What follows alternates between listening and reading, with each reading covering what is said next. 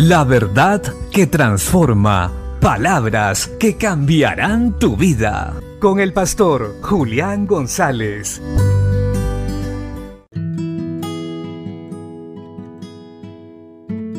La Biblia dice en el Evangelio de Marcos capítulo 10 versos 44 y 45.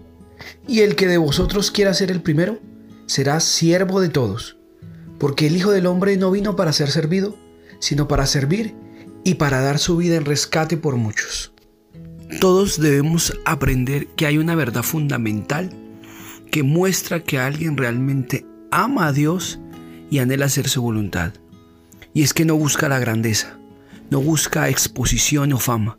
Lo que anhela es poder servirle donde sea necesario o donde sus dones sean útiles.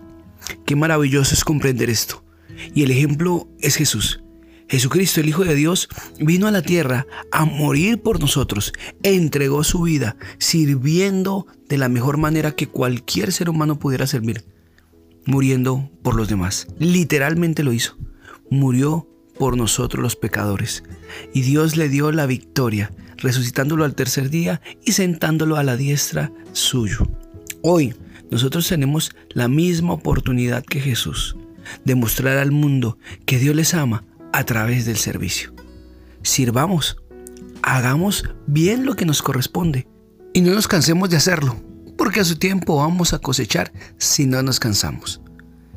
Esto es la voluntad de Dios, que sirviendo así, la gente conozca la verdad, porque la predicación del Evangelio también es un servicio.